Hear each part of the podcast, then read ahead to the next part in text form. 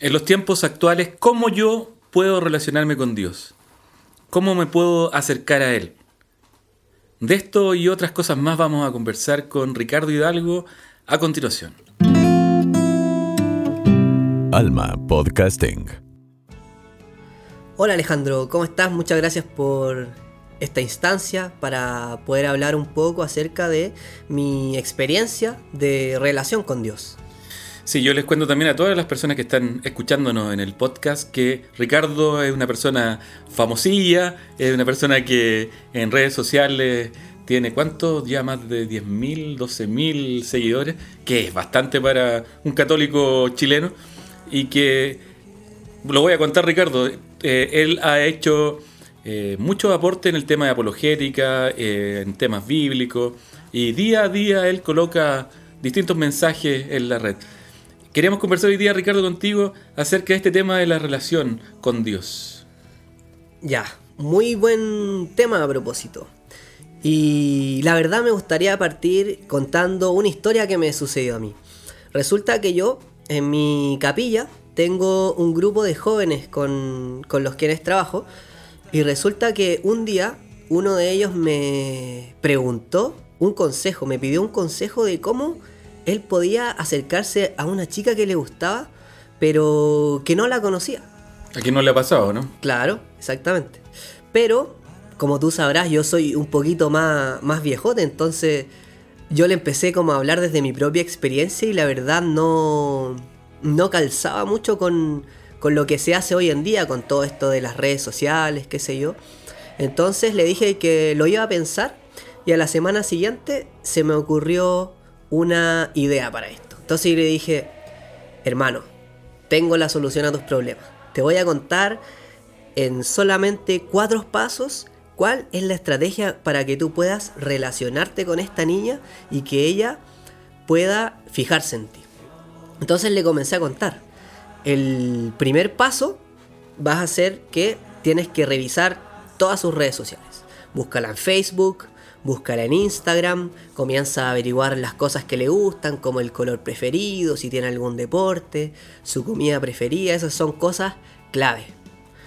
Luego, trata de ver algunos amigos en común que tengas con ella y averigua un poco más, algo acerca de su vida, quizás de su familia, qué sé yo.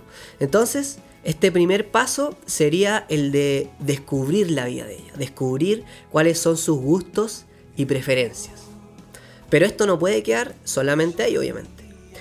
El siguiente paso que tenemos que dar es hacernos visibles para esta persona amada. Entonces, lo que te recomiendo es que te atrevas y le mandes un DM a su casilla de Instagram o mejor aún si puedes conseguirte su WhatsApp con alguno de sus amigos y que comiences a tener una relación de comunicación con ella Ojalá día a día, que todos los días tú le hables, le cuentes de tus cosas, que ella te pueda ir también contando cuáles son las que le pasan a ella. Pero, obviamente esto tampoco puede quedar ahí, porque ella puede pensar que eres una más de las que tú tienes en WhatsApp, que le hablas todos los días, etc. Entonces lo que necesitas es una primera prueba de amor. Y esta primera prueba de amor va a ser el pasar de esta comunicación a distancia a una comunicación física. Es decir, tú vas a ir hasta el lugar donde está ella, te vas a reunir con ella, la vas a mirar a los ojos, le vas a hablar en persona. Ese vendría a ser el tercer paso. Luego que ya tienen una relación más de amistad un poco más íntima, donde ya se conocen, se han juntado un par de veces, llega el momento de dar el último paso, en donde tú ya le demuestras que estás muy interesado en ella, que quieres formalizar una relación. Pongámosle el nombre, dice. Pongámosle, claro, exactamente, pongámosle el nombre. Entonces, eh, este, esta cuarta estrategia es la que más me gusta a mí. Porque también es un poco como la hacíamos a la antigua, por decirlo así. Y es el conquistar a la suegra. Conquistar a la ah, suegra, claro, nunca falla. Entonces la vamos a ir a ver a la casa, le vamos a llevar algún engañito, un chocolate, una florcita. Suegra necesita que le ayuden algo. Haciendo la pata, como decimos en Chile. Haciendo la pata, exactamente. Entonces, el cuarto paso vendría a ser ganarse a la suegra. Entonces, esta estrategia de cuatro pasos se resumen en paso 1, conocer al amado. Paso 2, comunicarse con el amado. Paso 3, hacerse presente donde está el amado. Y el paso 4, ganarse a la suegra.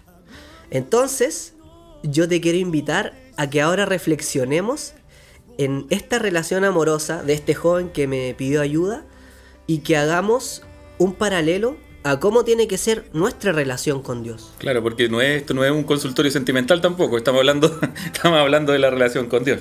Exactamente, a eso es lo que queríamos llegar. Y bueno, ya sabemos que Jesús nos hablaba en muchas oportunidades en parábolas.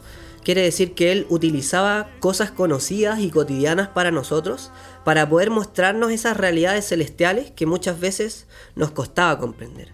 Entonces con esta historia yo lo que quiero hacer es mostrarte cómo una relación humana se relaciona estrechamente a cómo también Dios quiere que tengamos una relación con Él. Si analizamos el primer paso, conocer al amado, todo este conocer al amado está en la Sagrada Escritura. En la Biblia tú puedes conocer la vida de Jesús, tú puedes saber lo que le molesta a Jesús, lo que le agrada a Jesús.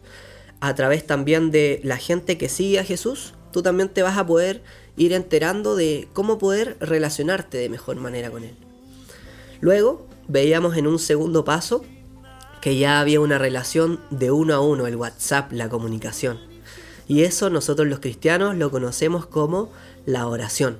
Tú puedes hacer oración todos los días, ojalá, hablar con Él, contarle tus problemas y, ¿por qué no? Pedirle también que Él pueda ayudarte en todas esas cosas que te están afligiendo, que, que son una carga para ti. Pero, así como esta niña necesitaba esta primera prueba de fe, tú también tienes que dar el siguiente paso. No puedes quedarte solamente en la oración en tu cama, la oración en el sillón o cuando te acuerdas, sino que Jesús también espera que tú lo vayas a visitar, que tú vayas al encuentro de Él, al lugar donde Él está físicamente. Y este lugar es la Eucaristía, está en la misa, está también en la adoración eucarística. Esta es nuestra prueba de amor que nosotros estamos interesados en Él. Lo vamos a ver físicamente para poder estar con Él. Y luego, el último paso decíamos que era él. La suegra. La suegra, exactamente. y en este caso, nuestra suegra es nuestra amadísima Madre María.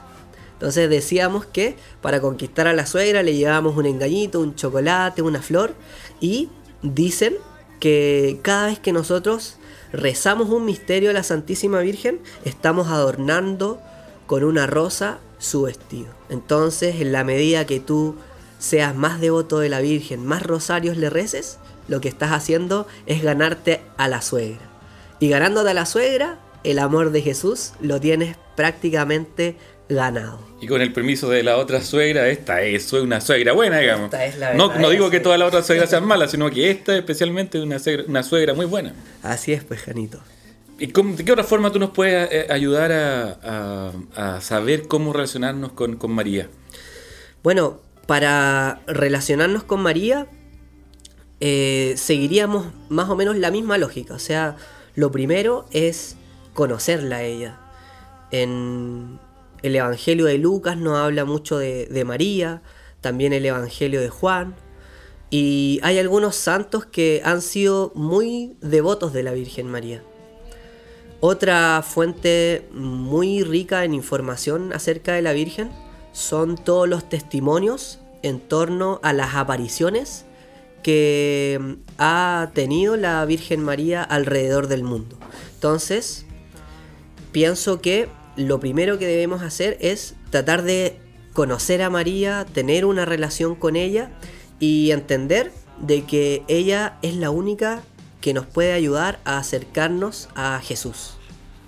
Oye, y en el, en el canal tuyo, no el canal, la cuenta de Instagram, eh, de repente hay personas que yo veo que también te dicen cosas más o menos pesadas de las cosas que dices y lamentablemente a veces nuestros queridos amigos y hermanos evangélicos también le quitan un poco de mérito a María. ¿Qué, ¿Cuál es el mérito de María? Porque, ¿Por qué los católicos creemos tanto en María y hay otras religiones cristianas igual que no le dan tanta importancia a ella? Claro, ese es un tema, bueno, muy, muy extenso también. Hay muchas razones también.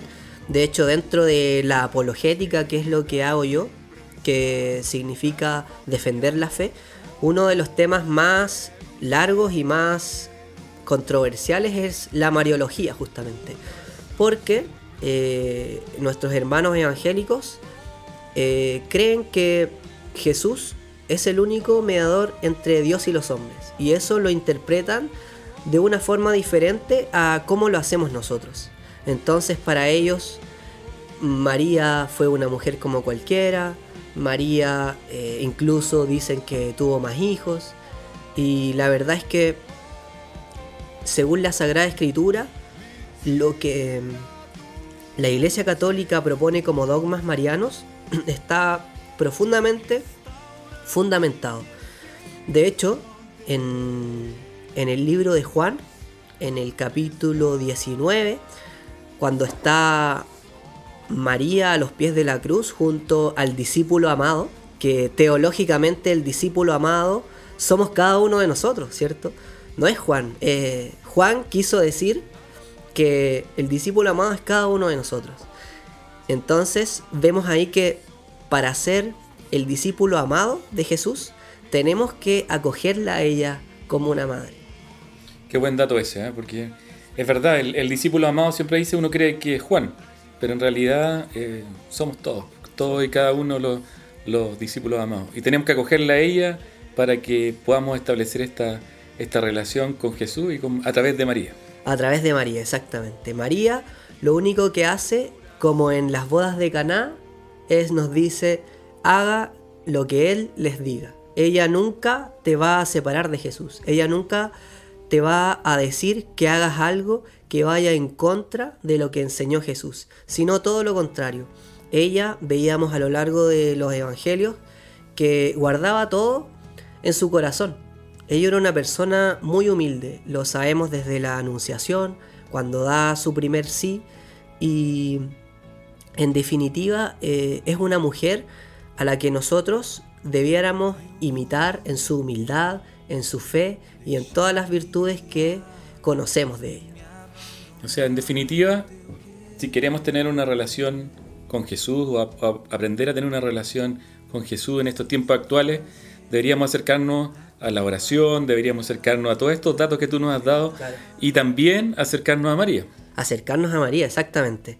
Si nosotros seguimos fervientemente la lectura de la Biblia, tenemos oración, vivimos la vida sacramental, vamos a visitar a Jesús, vamos a ser discípulos de Jesús.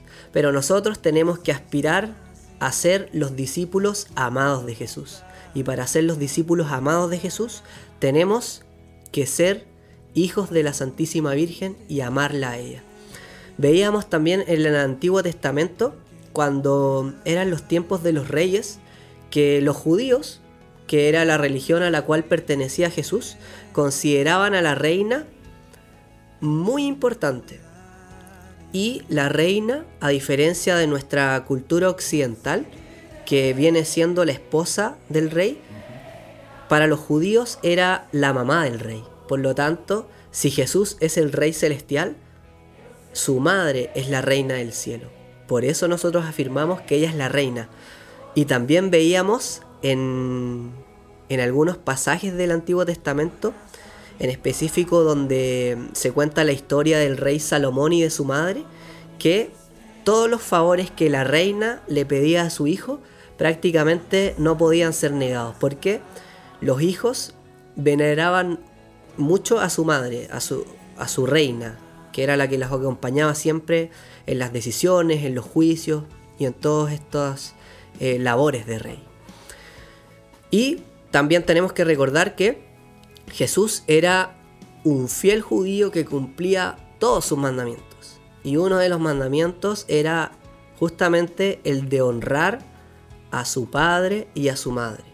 Por lo tanto, es lógico que Jesús quiera honrar a su madre. Me parece súper interesante lo que hemos conversado. Yo no, me, me, acabo de enterar de muchas cosas. Están sonando una, uno, unos WhatsApp, unos, parece que están, quieren hacernos preguntas, pero en una próxima oportunidad vamos a, a responder preguntas y vamos a aprovecharte a ti también, Ricardo, para que nos cuentes más detalles de cómo acercarnos a Jesús, de cómo conocer nuestra fe. Muchas gracias, Alejandro.